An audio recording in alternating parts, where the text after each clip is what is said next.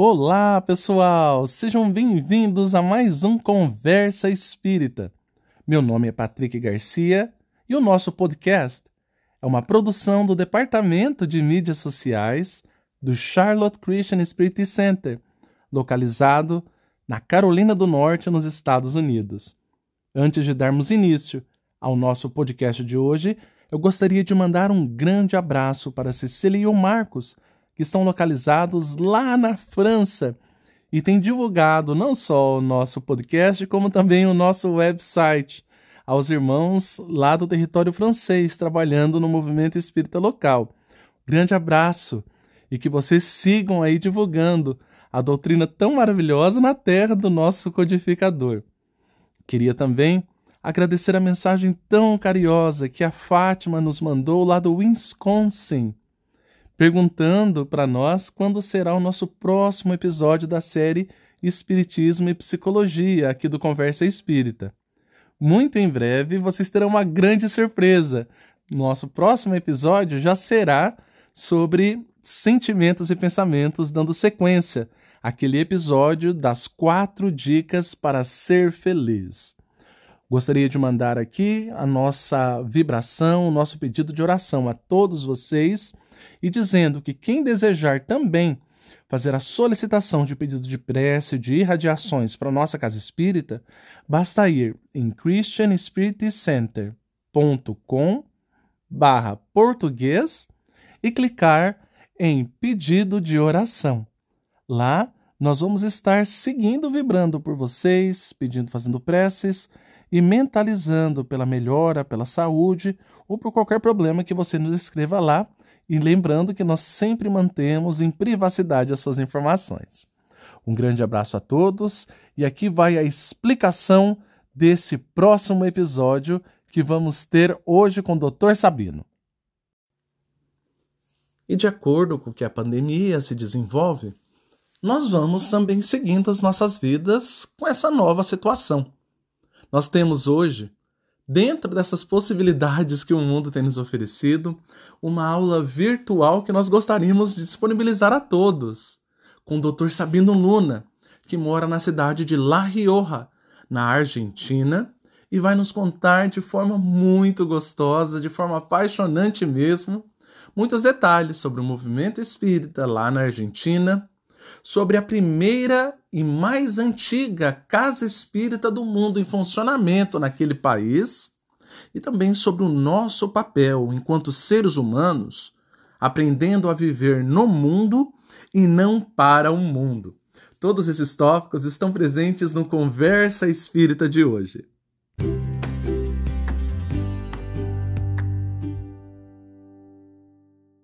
Sabendo, nós podemos começar então? Bom, podemos, podemos.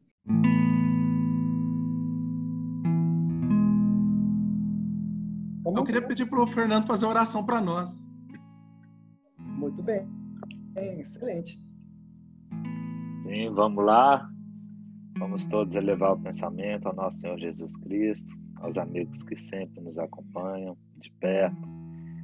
Nesse momento, hoje um momento especial, muito aguardado por todos. Essa palestra que o Patrick veio nos presentear com muita alegria e que essa energia permeie durante todo esse momento, é, em todos os nossos lares, para que possamos é, compreender né, o que for dito, para que possamos é, ganhar muito com isso.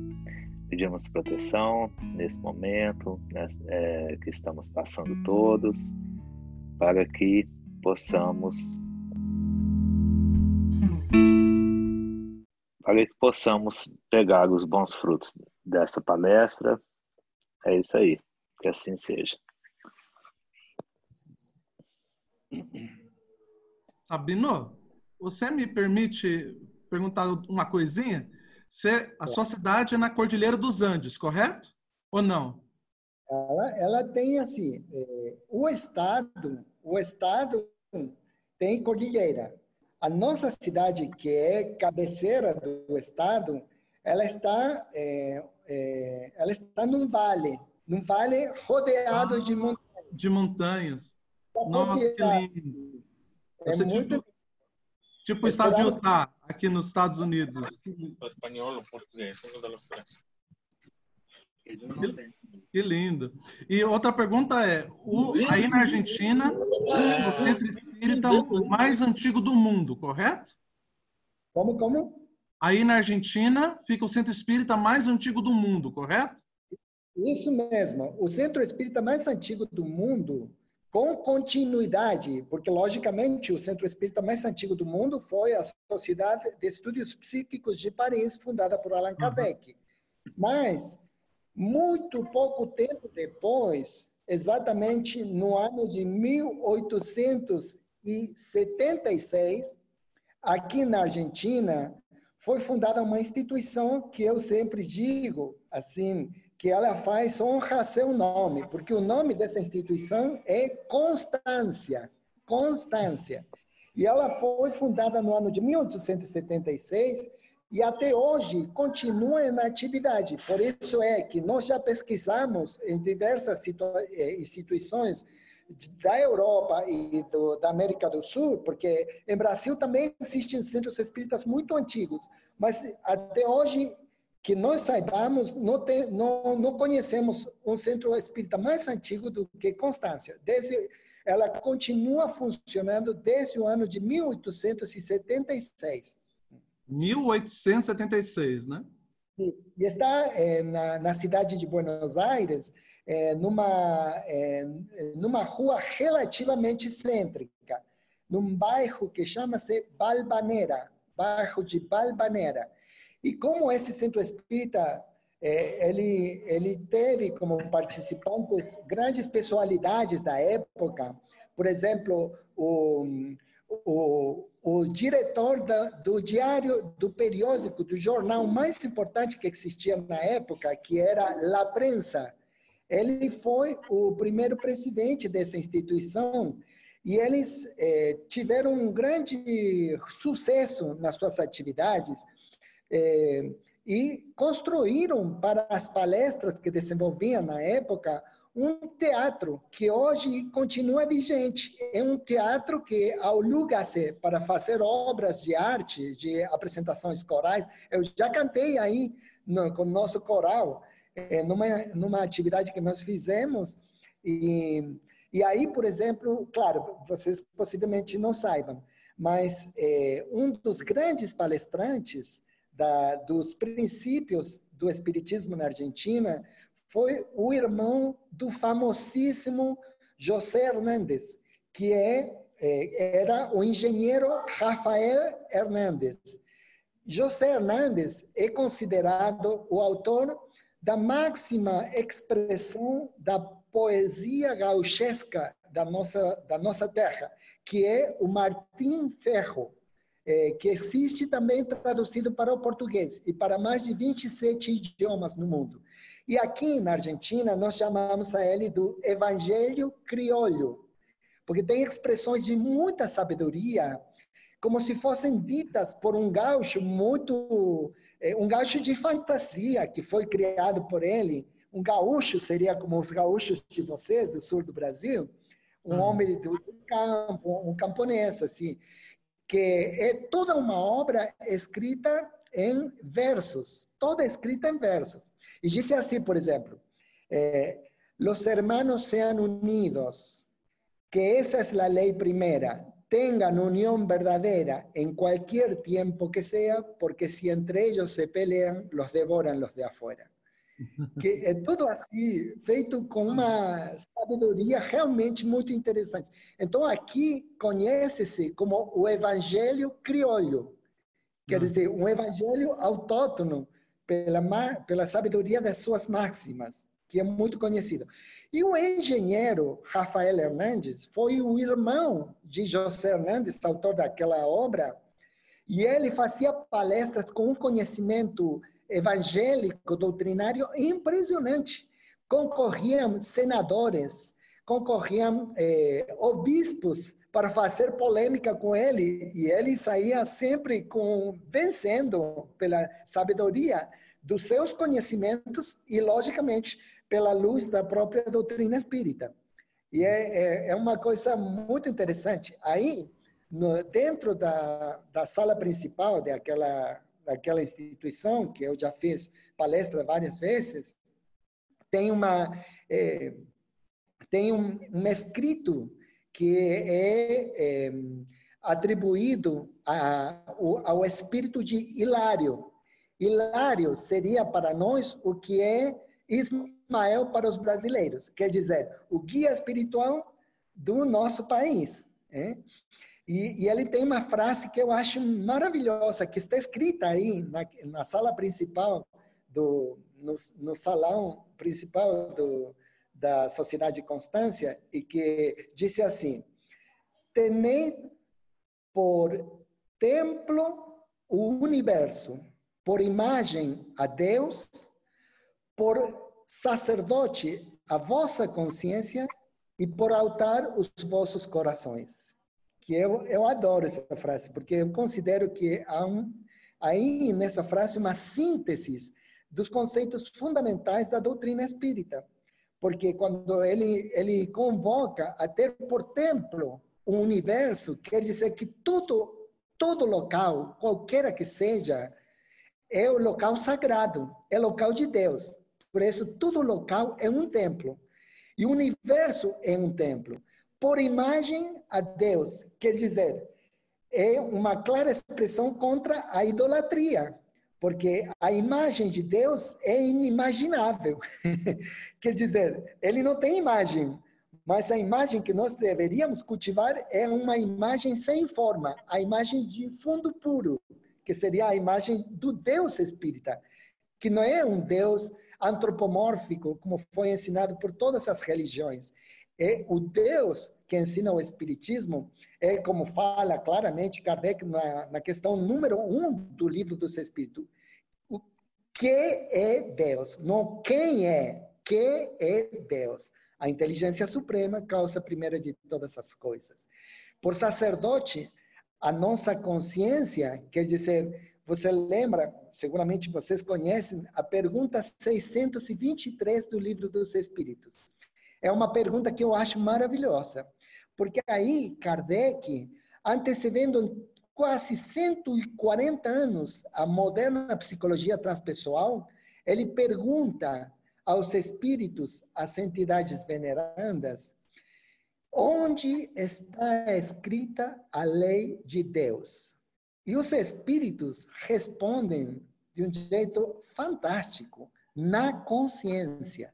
Quer dizer, todos nós, independentemente do nosso nível evolutivo, temos inscrito na nossa consciência a lei de Deus, que é a lei de amor. Então, no fundo, no fundo, ninguém pode se excusar de se equivocar no, no sentido do bem e do mal por não saber. Quer dizer, todos nós, na profundidade ontológica de de nós mesmos, sabemos o que é bom e, e aquilo que não é.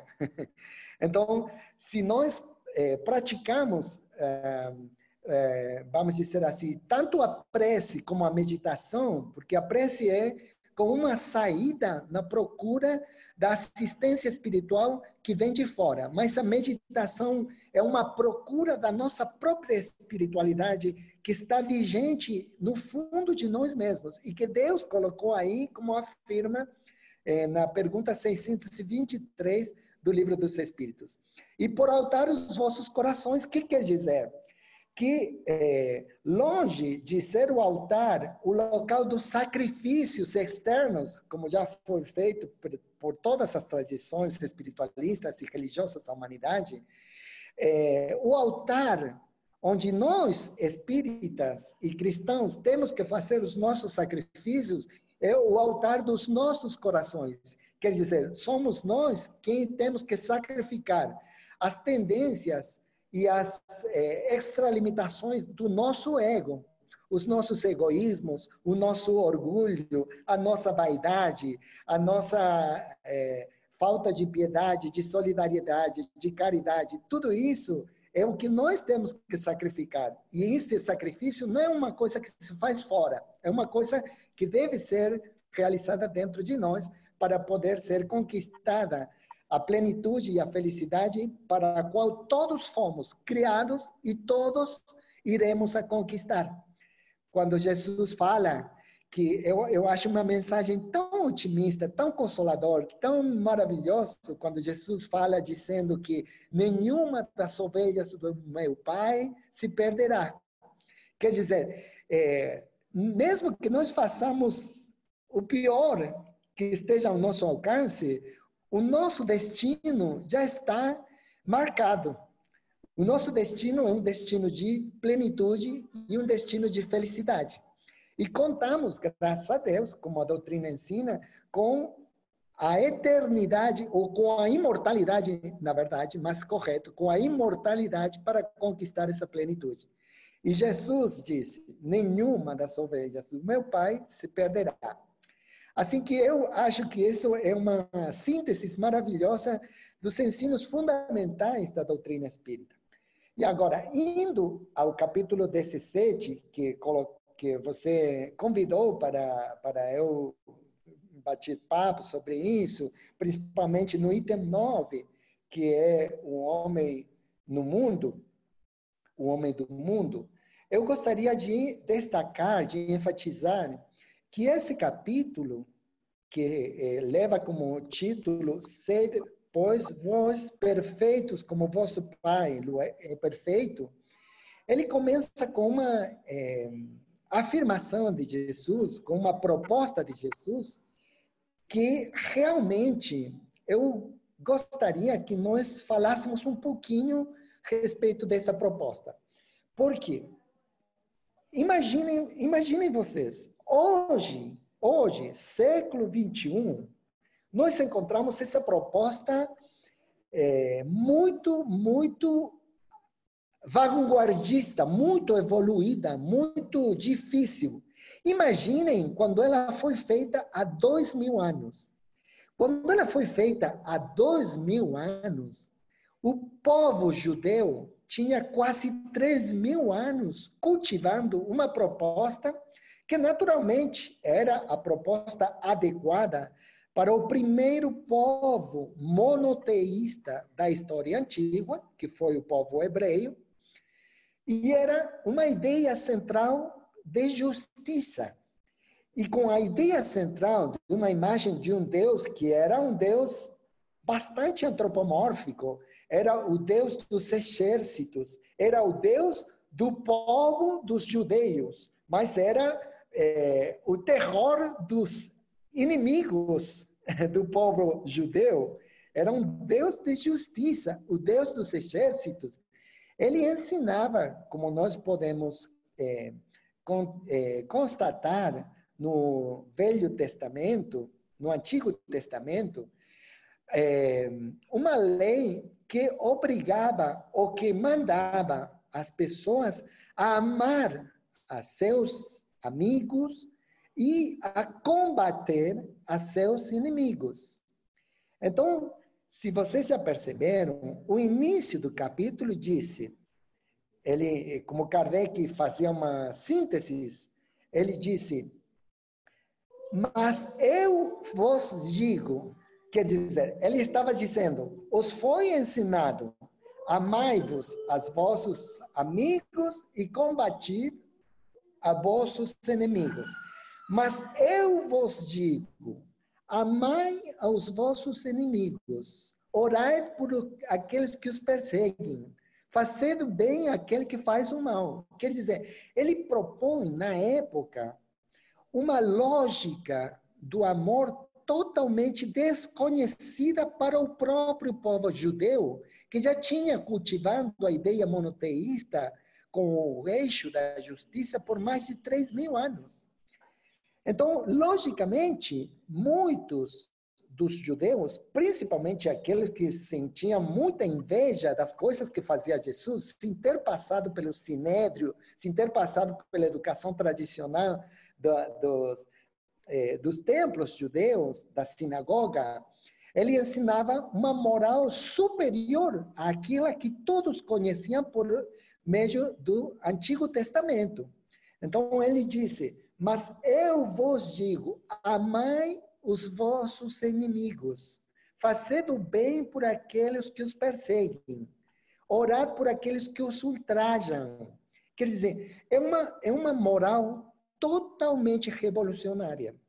É uma coisa que não tem, que eu saiba, não tem precedentes em nenhuma das propostas espiritualistas de Oriente e de Ocidente, mesmo que as propostas orientais antecedem ao cristianismo por quase cinco mil anos, principalmente na, nos Vedantas, que são as, uh, as, os ensinos mais antigos da, da Índia, é, é, eles propunham uma moral muito elevada, mas nenhuma dessa condição tão especial que fazia a proposta totalmente revolucionária de amar aos nossos inimigos, uma coisa que ninguém tinha ensinado.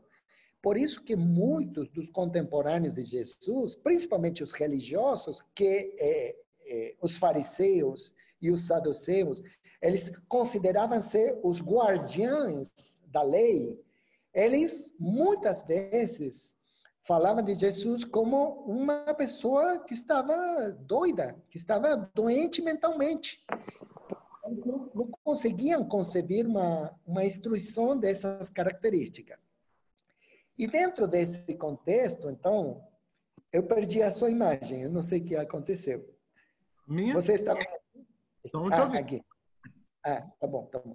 Então, é, nesse contexto é que nós é, é, vamos desenvolver, tendo em conta isso, que é uma proposta totalmente revolucionária. Hoje, para nós, imaginemos há dois mil anos para o povo judeu.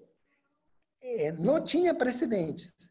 Mas, na verdade, não tinha precedentes nem no povo judeu, nem em nenhum povo de toda a humanidade uma proposta onde o eixo central, que é o eixo da segunda revelação, é a ideia do amor.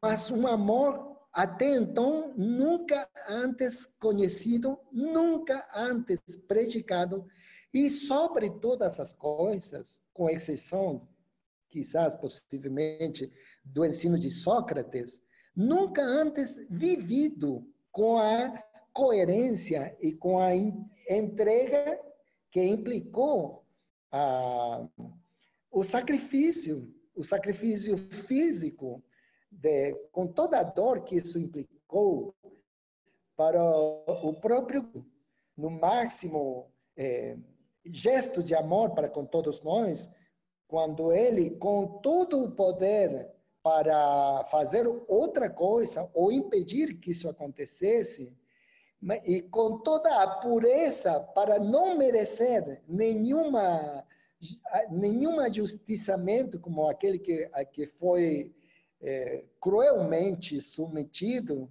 com a crucifixão, é, ele fez por todos nós. Ele entregou a sua vida, o seu exemplo, e no momento cume da crucifixão, para que todos nós compreendêssemos gradativamente é, a importância do seu amor nessa conceição que é um amor é, totalmente divino, vamos dizer assim. Um amor que é, é incapaz de devolver o mal por mal. Ele sempre faz o bem àquele que faz mal. É uma, uma proposta totalmente revolucionária que é, nós temos que compreender o difícil que resultou para os judeus na época assumir, e para os próprios discípulos, assumir é, uma qualidade tão elevada desse ensino, que fez, como vemos em múltiplas é, situações, no momento que, que Jesus é tomado é, para ser ajustiçado, o próprio Pedro, o próprio Pedro, ele tenta defender, porque ele sabia que Jesus era justo, e ele tenta defender é, atacando a, a, um dos guardas, e, e relata o evangelho que ele curta uma orelha E Jesus para Pedro dizendo que a ferro mata, a ferro morre.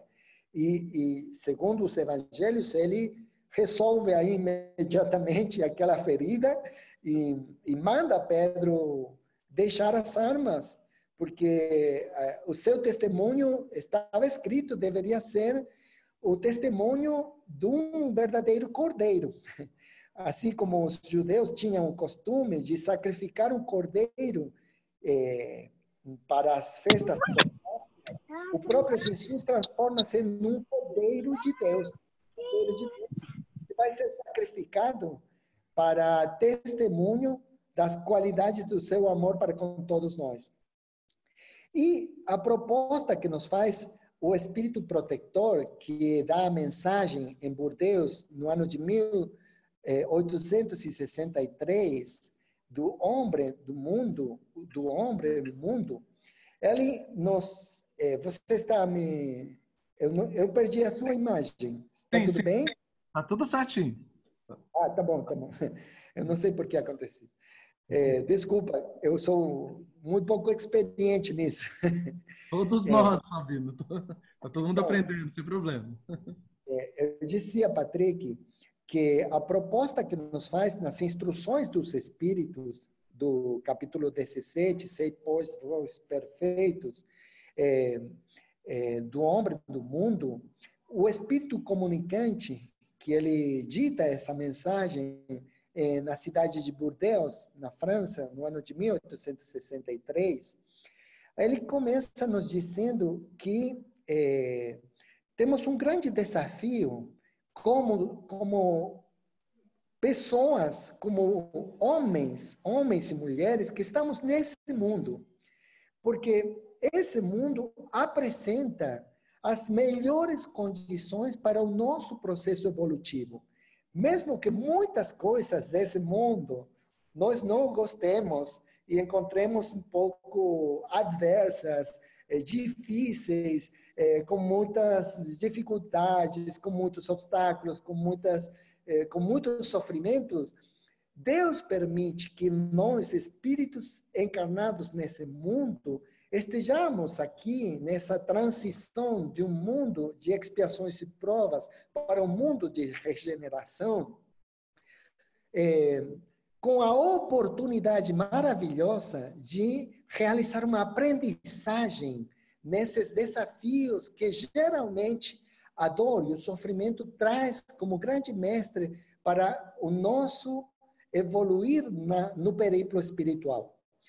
E o, o, grande desafio que apresenta esse espírito naquela comunicação é o desafio, ele disse, que nós temos que é, atender a, aos nossos dois níveis integrados no ser humano, que são o corpo físico e o espírito. Quer dizer, ele disse que tanto a postura, o posicionamento de sobrevalorar o corpo em desmedro ou rebaixando, disse, a alma, é uma insensatez. Mas também torna-se insensato por priorizar a alma, descuidar, desatender, des, é, é, não ter em, em conta todos os aspectos que fazem a realidade do nosso corpo físico, porque ambos os dois são precisos, são necessários para que essa oportunidade evolutiva possa ser levada na frente com sucesso. Então, ele disse que teríamos que considerar a alma como se ela estivesse, entre aspas, encarcerada no corpo físico. E por enquanto,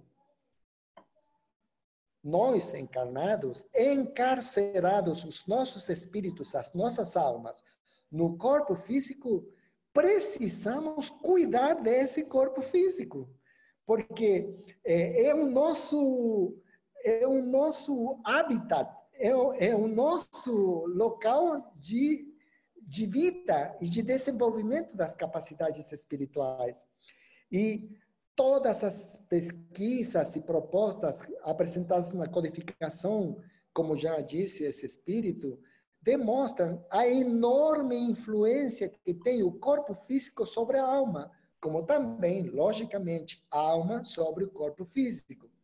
Então, esse espírito, é, com a anuência da, dos, da, dos autores da codificação, que estão sob a é, auditoria, vamos dizer assim, de, do próprio Jesus, está nos dizendo que é muito importante cuidar do nosso corpo, como é importante cuidar da nossa alma.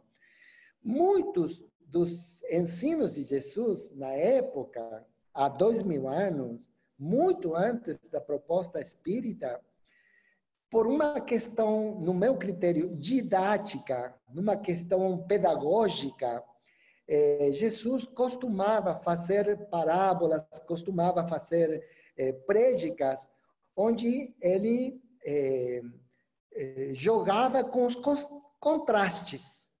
Ele jogava com os contrastes. E os contrastes, muitas vezes, fazem parte de uma técnica de,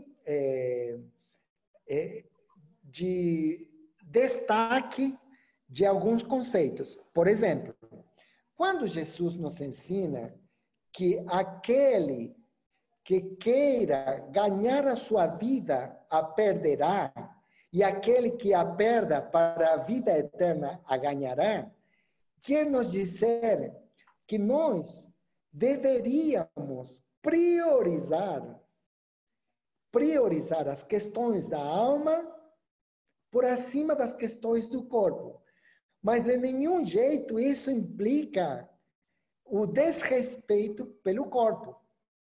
Por quê? Na compreensão inadequada dessa máxima, por exemplo, evangélica, foi que, principalmente na interpretação que fez a Igreja Católica e é, fundamentalmente na época chamada do oscurantismo, que foram praticamente é, um milênio, é, dez séculos, que é a Idade Média, ou medioevo, eu não sei como se fala em português. Idade é, Média mesmo, sabe? Idade Média. Bom, durante a Idade Média, uma aplicação fanática de aquele princípio ensinado por Jesus fez que muitos religiosos eh, colocassem o silício, a automutilação, o, o castigo é, no corpo físico como uma forma de evoluir espiritualmente. E o pior é que, é, desde certa perspectiva, essa técnica funcionava. Quer dizer, a pessoa que é, faz maltrato do seu corpo físico, é, quase por um mecanismo defensivo psicológico, é, consegue que é, a atenção da sua consciência esteja prioritariamente focada na vivência emocional, na introspecção, na espiritualidade. Então, muitos monges da Idade Média concebiam esse processo e foi implementado como uma técnica, vamos dizer assim, é, rotinária, a prática do, da autoflagelação e, e do silício como coisas que produzindo sofrimento, sofrimento do corpo físico, eh, pretendiam levar para frente o processo espiritual. O espiritismo, com a sensatez que o caracteriza, ele não faz uma proposta totalmente revolucionária nesse sentido. Porque ele nos disse que não é preciso castigar, atormentar, e muito menos voluntariamente, intencionalmente, como é a autoflagelação, a aplicação do silício e de todas essas técnicas que provocam sofrimento e dor no corpo físico, para a evolução genuína e real do espírito. Tudo o contrário, ele propõe um cultivo da higiene, do exercício físico, de tudo que seja bom, saudável, da, da, da mesura na alimentação, na, da mesura na, na bebida, de tudo que tem a ver com a saúde do corpo físico. Porque quanto maior saúde nós tenhamos realmente no corpo físico, maior, melhores, maior e melhor condição de desenvolvimento da, da evolução espiritual para a nossa alma. Então, essa é, é, assim, muito sinteticamente, a proposta fundamental que é, é, o Espiritismo e esse espírito apresentado como um espírito protetor nos faz naquela comunicação de Bordeaux do ano de 1863. E todos nós temos esse desafio. Até, inclusive, numa parte da comunicação, o Espírito fala dizendo que, se fosse necessário, como acontece às vezes, por causa da nossa posição, da nossa, eh, de nossa ubicação no extrato social, que, eh, se fosse necessário, teríamos também que cumprir com algumas eh, frivolidades, por dizer. Esse é o termo que utiliza o Espírito. Com é, a, a ideia de não fazer, vamos dizer assim, escândalo, contraste, é, para apresentar uma adaptação natural ao processo da época em que nós vivemos. Mas os princípios fundamentais, que são o princípio do amor, os princípios dos valores, o princípio da caridade, o princípio da solidariedade, esses princípios têm que estar sempre por em cima, por acima de todas as formalidades. Porque se há uma coisa maravilhosa que ensina a doutrina espírita, e que para muitos foi motivo de questionar a doutrina como não sendo uma religião, é que é uma religião, é verdade, eu considero que é uma religião. Mas é uma religião muito singular. Porque todas as religiões até antes do Espiritismo, tinham um corpo dogmático que faziam parte das bases da sua fé, ensinam e ensinavam uma fé absolutamente irracional, incompatível com a razão, e propunham e propõem atualmente cultos, cultos formais que involucra muito respeito para as formas e, lamentavelmente, infelizmente, descuido, se não desrespeito para os fundos.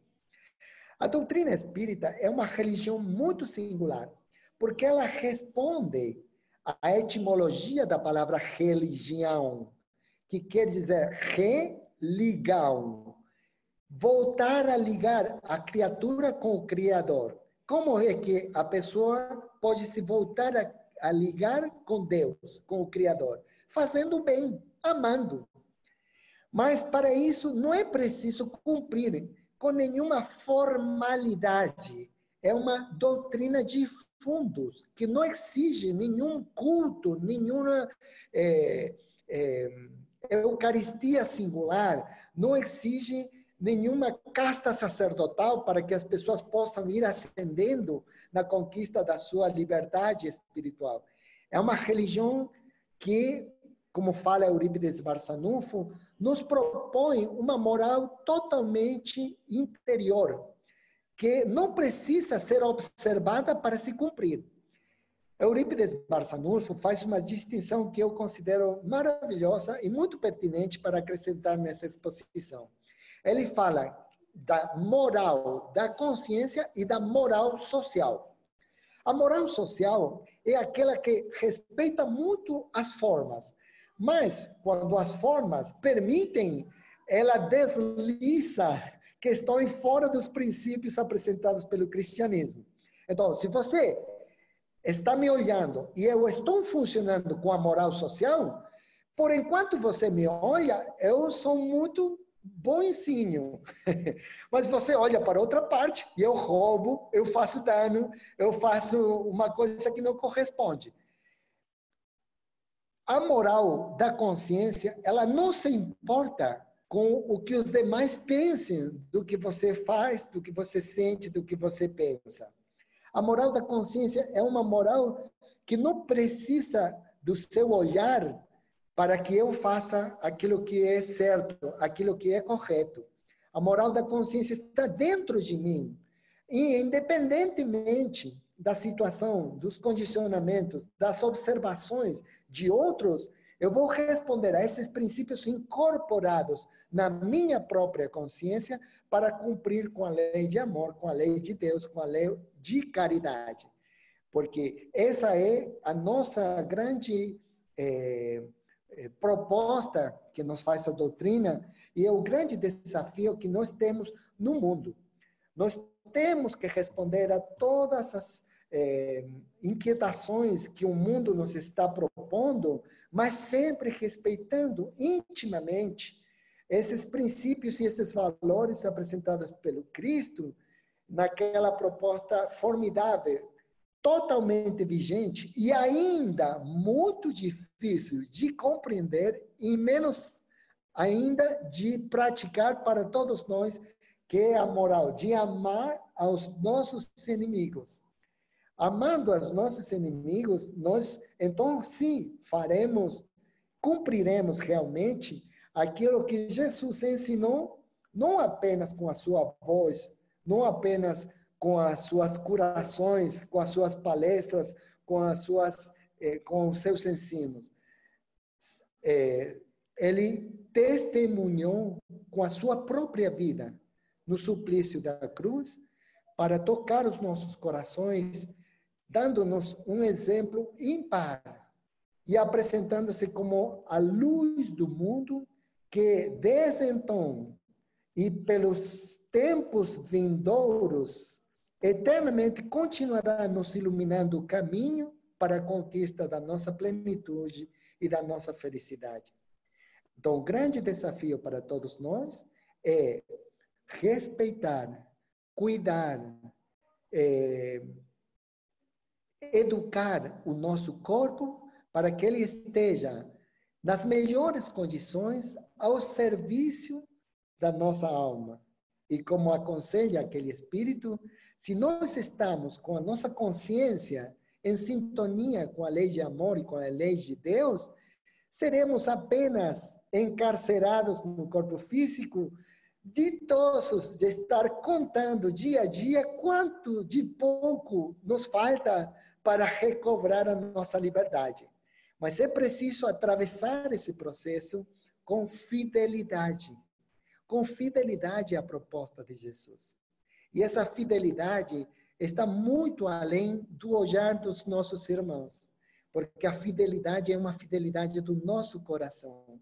Eu sempre fico assim impressionado com a sabedoria de Kardec e dos espíritos da codificação, porque quando Kardec pergunta no Evangelho segundo o Espiritismo, como é que nós podemos reconhecer ao verdadeiro espírita, a resposta que os espíritos dão é realmente de uma sabedoria, de uma beleza e de uma profundidade impressionante. Porque eles nos dizem, reconhece-se ao verdadeiro espírita pela sua transformação moral e pelo esforço que ele faz para dominar as suas más inclinações. Eu acho tão fantástica, porque, gente, independente do degrau evolutivo em que nós estejamos, vamos dizer, temos na escala espírita três ordens e dez classes. Nós poderemos estar em qualquer delas. Geralmente, nós, espíritos de terceira ordem, da, da, nas últimas cinco classes, e não importa se estamos na décima, na novena, na oitava, na sétima, na sexta ou na segunda. Nós podemos ser bons espíritas porque, independente do degrau evolutivo que nós estejamos, se nós nos esforçamos para nossa transformação moral, todos nós podemos ser bons espíritas. Quer dizer, Ninguém se exclua da condição de bom espírita porque tem este ou aquele defeito. Não importa tantos defeitos que nós possamos ter. Importa a atitude que nós adoptemos defrontando esses defeitos para superá-los. Se estamos no degrau 10, para passar ao 9. Se estamos no 9, para ascender ao oitavo. Se estamos no oitavo, para o sétimo. Não sei se compreende a ideia. É uma coisa maravilhosa, porque ninguém precisa ser perfeito para ser bom espírita. Se fosse perfeito, não precisaria do espiritismo. Todos nós precisamos do espiritismo, porque claramente não somos perfeitos. Mas a proposta que nos faz o capítulo 17 do Evangelho segundo o Espiritismo é que sejamos perfeitos. Nós aspiremos, nos proponhamos a atingir esse objetivo. E estamos em condições, qualquer seja a nossa posição evolutiva, de responder a essa definição fantástica do que seria um verdadeiro espírita. Dá para compreender? Bom, querido, eu acho que já gastei meus 30 minutos e eu gostaria de abrir, então, a possibilidade para aportes, para questões, para comentários, para troca de ideias, que seguramente vai ser muito enriquecedor para todos nós.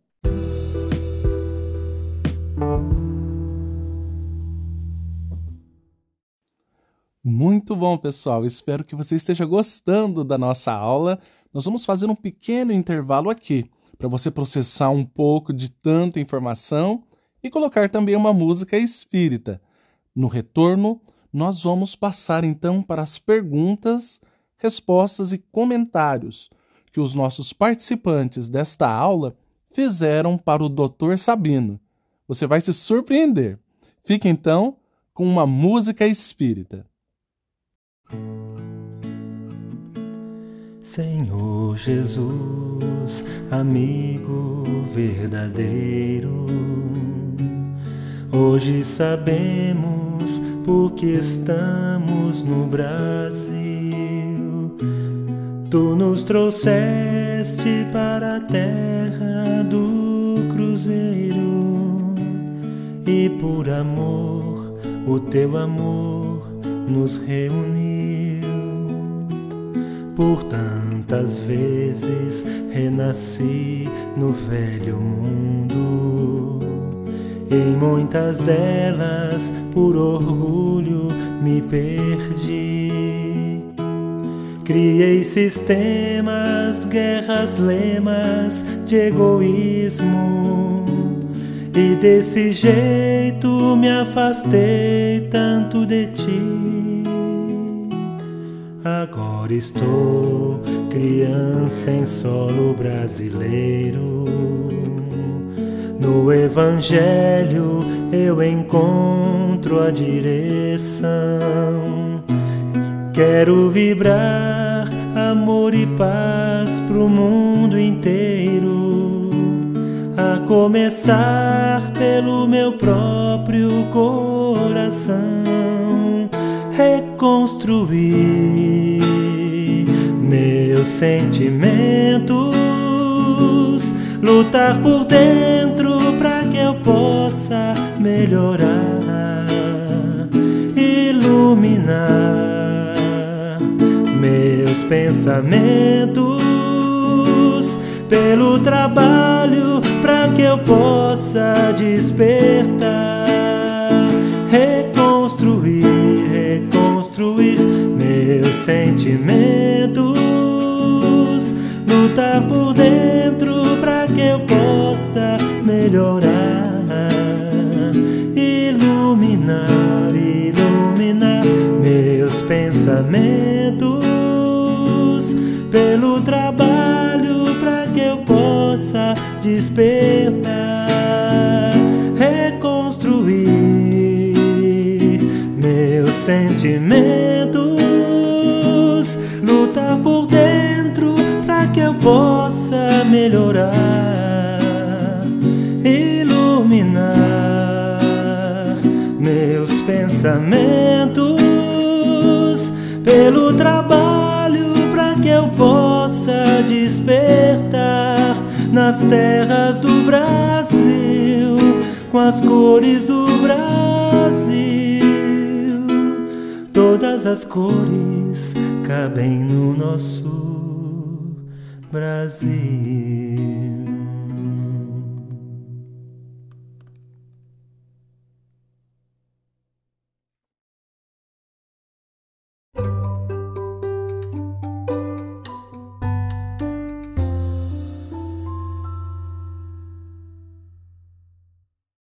Obrigado, vou saber novamente. Quem quiser, por favor, vamos iniciando. Eu sei que a Maria está pergunta. Fala aí, Maria, o que, que você achou? Eu achei ótimo. Eu gostei dessa passagem aí, que eu também tô, tô ouvindo o audiobook O Livro dos Espíritas, e é, ele falou de uma parte exatamente que eu ouvi essa semana, é, sobre a conduta moral do, do espírita. Eu achei muito interessante. Eu acho que a transformação, ela realmente ela acontece dentro da gente. Igual você falou que essa semana no, no Evangelho. A gente não muda ninguém. A gente muda só a gente. Mas a gente muda quando as, as nossas atitudes elas nos prejudicam. Aí você começa a mudar a si mesmo, porque mudar o outro não tem jeito. Eu achei, eu gostei muito da explicação dele. Eu gostaria de acrescentar uma coisa em relação a, a, ter, a, esse, a essa explicação e ao termo moral, que eu, o, é o seguinte, em nossos idiomas, em português, em espanhol, moral é um termo que tem duas acepções. Moral quer dizer ético e quer dizer comportamental. Mas, no idioma original que foi escrita a codificação, que vocês sabem logicamente, é o francês, se vocês procuram o dicionário da linguagem filosófica do francês, da autoria de Fourier, vão encontrar uma coisa que eu acho totalmente revolucionária. E é a seguinte: em francês, o termo moral tem uma acepção muito importante e significativa que perdeu o idioma português e o idioma espanhol. Na tradução do francês para os nossos idiomas, perdeu-se essa aceição da palavra moral. Porque em francês, no dicionário de Fourier, nós encontramos que moral quer dizer, primeiro, psicológico, segundo, ético e terceiro, social ou comportamental.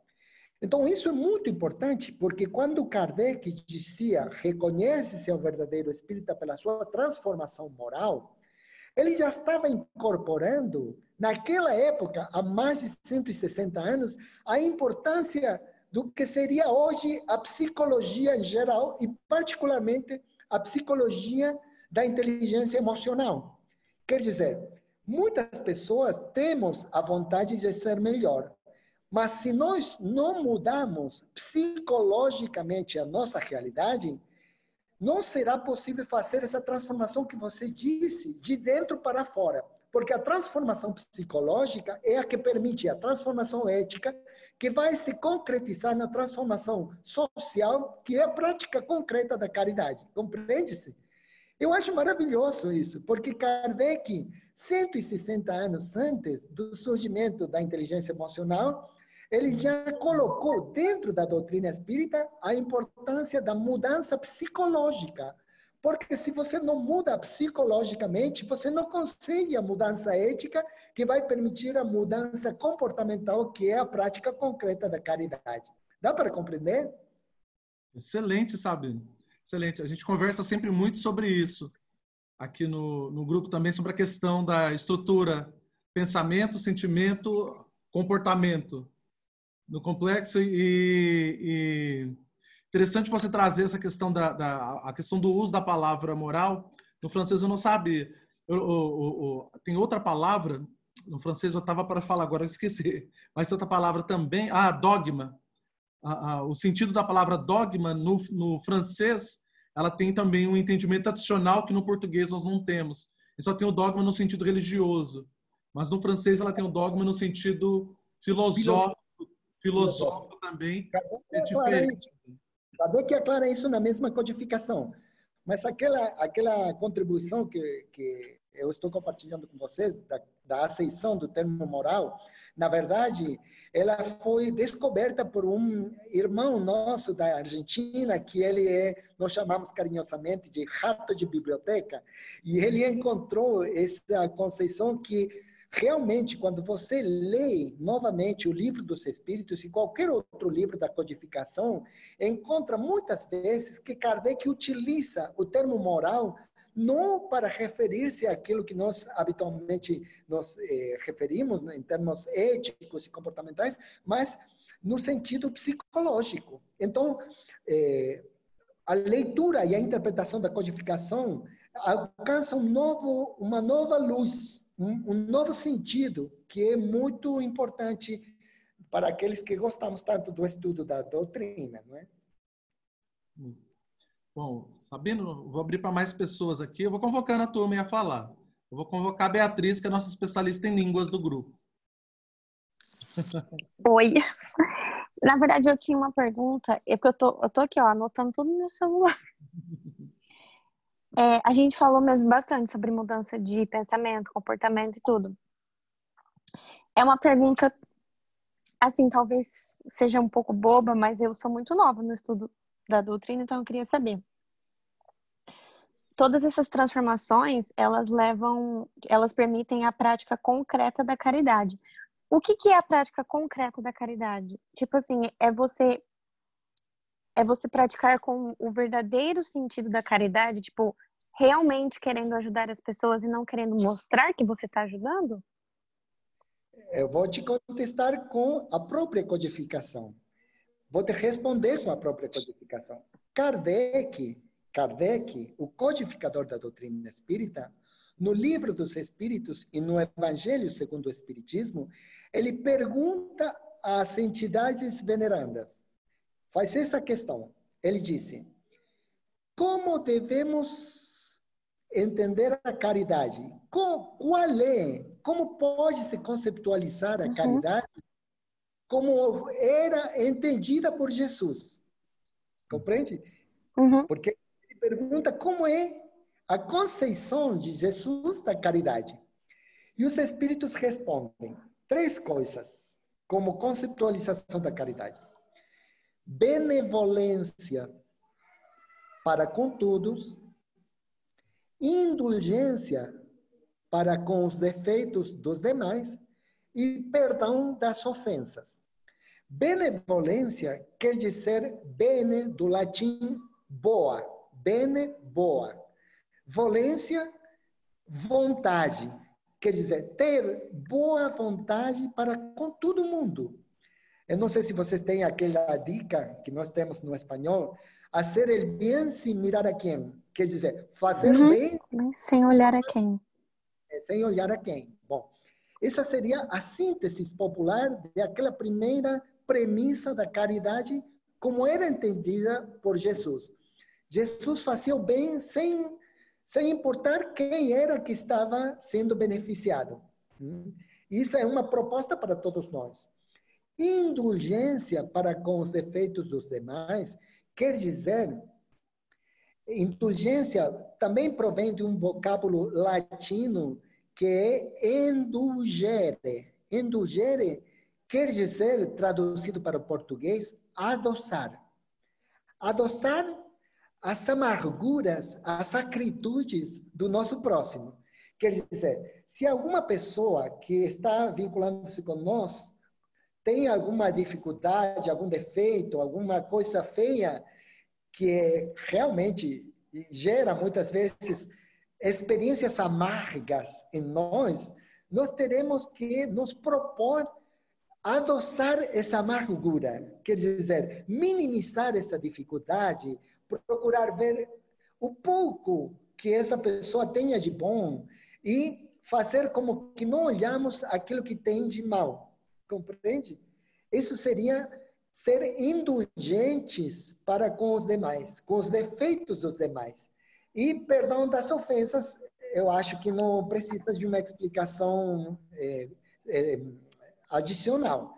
Uhum. Então, a caridade, o ideal da caridade teria que responder a essas três premissas: que nós pudéssemos fazer o bem sem olhar a quem, que nós pudéssemos olhar com olhos de amor, porque os olhos de amor sempre veem aquilo que é bom, mesmo que seja pequenino, e não veem aquilo que é mal, mesmo que seja um monte de maldade no nosso próximo.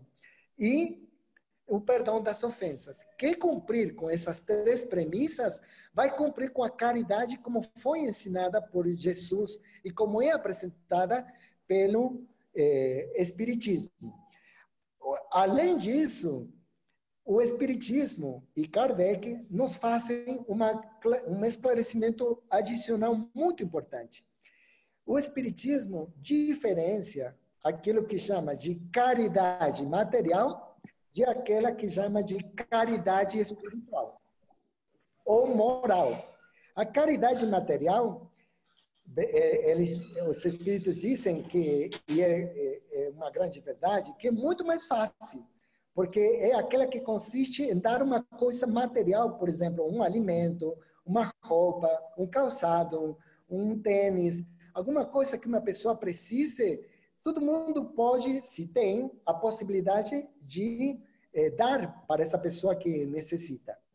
Mas a caridade moral é uma caridade, vamos dizer assim, de uma qualidade superior à, à caridade material.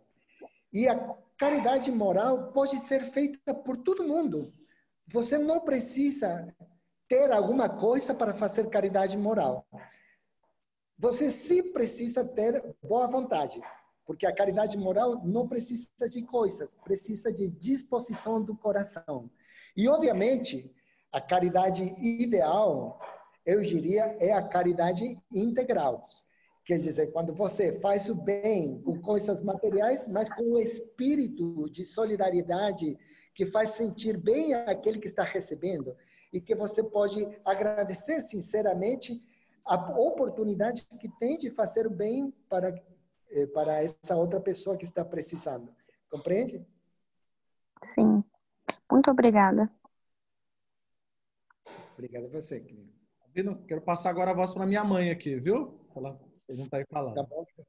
Claro. Não, tá muito bonita. Parabéns pela explicação. Eu, nossa, fiquei aqui todo ouvido.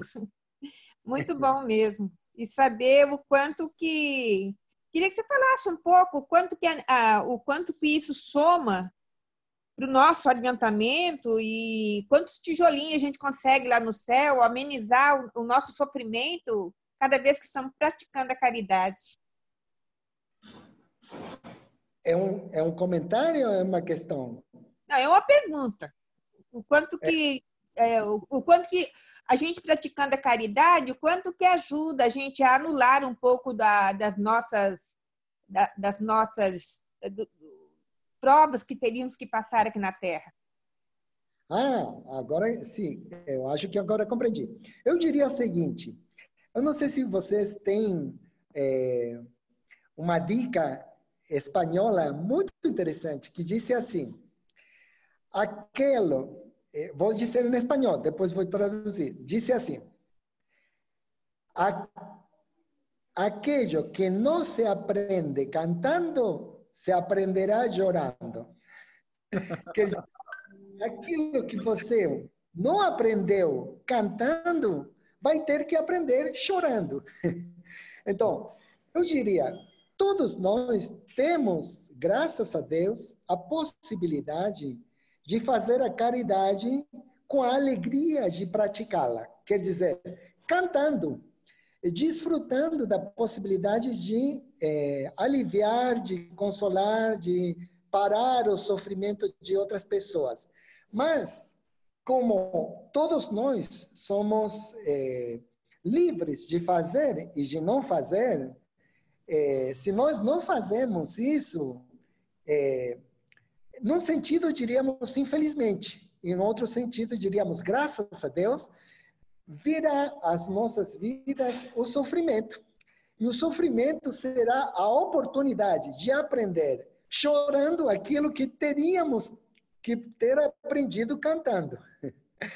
Como fala Emmanuel, por meio de Chico Xavier, eh, ele nos disse que as, eh, a sementeira, a siembra, ela é optativa, mas a colheita ela é obrigatória.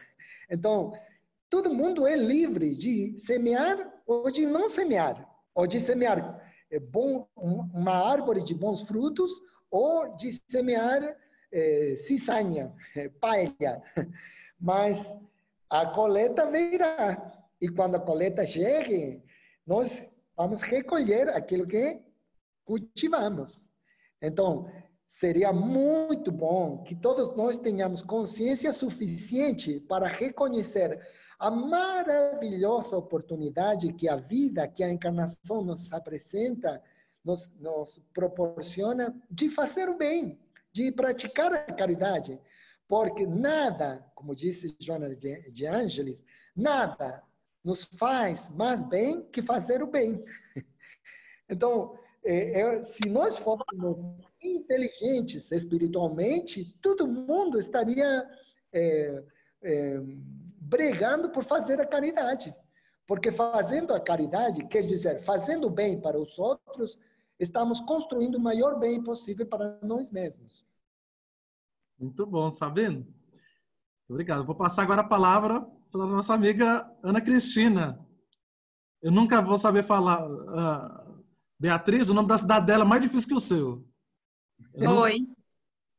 Ficou Evarina. É isso? É, eu moro em Fuquay-Varina, aqui perto de, de Apex. E eu faço parte aqui do, do Light of the Soul. Foi muito bom, Sabino, é, escutar você. Tive né, a oportunidade de escutar sua palestra quando você esteve aqui. E, e foi muito bom. E eu acho que o seu português está ainda melhor, muito claro. E adorei as, as reflexões. Adorei as, as, as reflexões que você fez, os ensinamentos, me fez pensar aqui. É, gostei de você ter falado de, é que não nos precisam rituais nem nada, né? Na verdade, a gente pode conectar com Deus em qualquer momento, qualquer hora, através das nossas ações e como diz, é, to, todos somos deuses, né? Todos temos Deus dentro de nós e temos esse templo sagrado em nós e, e temos que despertar para para fazer essa conexão mais frequentemente, né, no dia a dia, em todos os momentos, em todas as intenções do nosso dia, em todas as nossas ações. Então, eu agradeço muito você ter conversado com a gente hoje, foi muito válido. Ó, chegou meu filho aqui fazendo barulho. É... Mas eu só queria dizer obrigada, viu? E estou com saudades. Quem, quem dera, depois de tudo isso, você venha nos visitar na Carolina do Norte. Podemos ouvir suas músicas e as músicas belíssimas da Argentina que, que eu ainda lembro de você cantando. Obrigada. É. Obrigado, querida. Eu gostaria de fazer uma colocação a respeito da, da sua reflexão, que acho muito pertinente e, e bem interessante. Uma das maiores místicas do cristianismo, que foi Santa Teresa de Jesus, ela dizia uma coisa muito interessante. Santa Teresa de Jesus, ela dizia, na sua vivência espiritual, ela dizia que Deus vive nas panelas, como dizendo que, na verdade, para aquele que está em sintonia com o sentido sagrado da vida, encontra nas questões mais simples, mais cotidianas, mais sencillas que nós vivemos, a presença de Deus. Quer dizer, isso que você dizia, que se a gente consegue essa sintonia interior no seu estado de consciência, toda hora, todo momento, toda situação e todo local é apto para cultivar a nossa própria espiritualidade.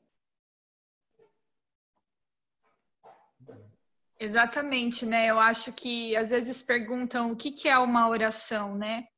A oração, é, além da sintonia, também é um ato, né? Um, se você tiver um ato no bem, um ato no amor, também é uma oração. Então, eu posso estar em oração durante todo o dia. Se eu estiver colocando boas intenções nas minhas ações e fazendo coisas, mesmo que corriqueiras, que nem você falou das panelas, com amor, né? Se eu tiver a intenção do amor nas minhas ações, eu vou estar em oração constante, eu vou estar em conexão constante com Deus. Pelo menos eu, eu tenho pensado né, sobre isso. Exatamente isso é que aconselha o espírito protetor da comunicação de Bordeaux 1863 do homem do mundo. Ele disse que simplesmente com que nós peçamos a inspiração para levar na frente as nossas obrigações e façamos o nosso agradecimento quando cumprimos com elas, já estaríamos dedicando a Deus todo o nosso o nosso é, o nosso fazer, o nosso que fazer do, do dia a dia. Exatamente essa, essa, essa colocação que você fez é aquela que disse o Espírito no apartado do homem do mundo, no apartado 9 do capítulo 17. Maravilha. É, cadê aqui? Ni. Quer comentar alguma coisa, Ni? Fala com a gente aí. Tá, tá no mudo, agora sim. Oi, boa noite. Não, só quero prazer em conhecer o seu Sabino, gostei muito dele, adorei. Explana muito clara tudo que ele falou e o que ele é, abordou junto com a Bia lá sobre a caridade moral e a caridade material a caridade moral, a caridade moral, todo mundo não precisa ter dinheiro para fazer ela, né? Então, é uma coisa que todo mundo pode fazer, é só querer, né? Mas é um paradoxo, é um paradoxo, porque aquela que está ao alcance de todo mundo, que é a caridade moral, é a mais difícil de praticar. É, porque... e Uhum. Nós temos que vencer as nossas dificuldades do nosso ego para poder levá-la na frente. É, e se você pratica ela, é, você ainda acaba incomodando outras pessoas, né? Tipo assim, na minha família, minha mãe diz que eu gosto de a paz de igual tudo, né? Ela tá furiosa, soltando foguete, e eu calma, olha pro lado bom, não sei o quê. Aí ela fica até brava com isso. Então, até isso é difícil. É verdade. Às vezes as pessoas procuram uma, uma atitude nossa de, é, de briga. E é. se a gente não, não briga, é, as pessoas é, ficam mais furiosas. furiosas. É. É verdade. Obrigada, prazer. Obrigado, querido. Reforça mais a vontade de ser assim. Gente, vocês têm que ver com o Sabino pessoalmente, viu? Sabino, esse vírus vai passar, Sabino. Você está vindo aqui, viu? Nós estamos. A coisa mais difícil da gente ter o recurso. A gente está com dinheiro aqui para comprar tua passagem. Só estamos esperando agora esse vírus aí. Ah, falando, falando disso, eu ah. estou convicto, estou convicto de que essa situação que nós estamos vivendo faz parte da transição planetária. Porque eu acho que depois dessa pandemia, nunca as coisas no sentido pessoal, no sentido interpessoal, no sentido familiar, no sentido comunitário, no sentido dos países e do mundo, nunca mais será igual do que antes. Porque a característica singular dessa pandemia, no meu critério, é que ela, como poucas vezes acontece, ela foi permitida por Deus, porque o vírus, o Covid-19, ele tem uma qualidade muito singular. Ele não diferencia pobres de ricos. Ele não diferencia bonitos de feios. Ele não diferencia primeiro mundo de terceiro mundo. Ele não diferencia a mansão da, da favela. Então, a grande repercussão que, que tem essa pandemia, porque, gente, eu não sei se vocês já pensaram, existem pandemias silenciosas terríveis terríveis desde há muito tempo. Milhões, literalmente milhões de pessoas morrem de fome dia a dia. Mas nunca ninguém se importou com isso, nesse nível mundial, como está acontecendo com a pandemia do coronavírus. Agora, claro, como os grandes portadores de fortunas imensuráveis os grandes dominadores do mundo estão sendo afetados de um jeito indiscriminado, tornou-se a notícia mais importante que vira e vira no planeta para que alcance a todas as pessoas. Porque tem essa qualidade, tem essa característica.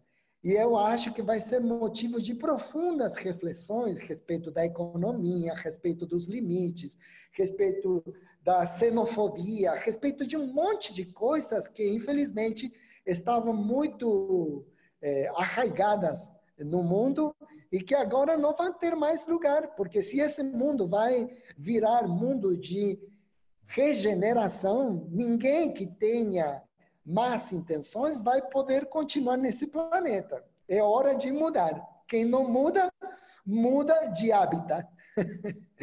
Quem não muda interiormente vai ter que mudar exteriormente.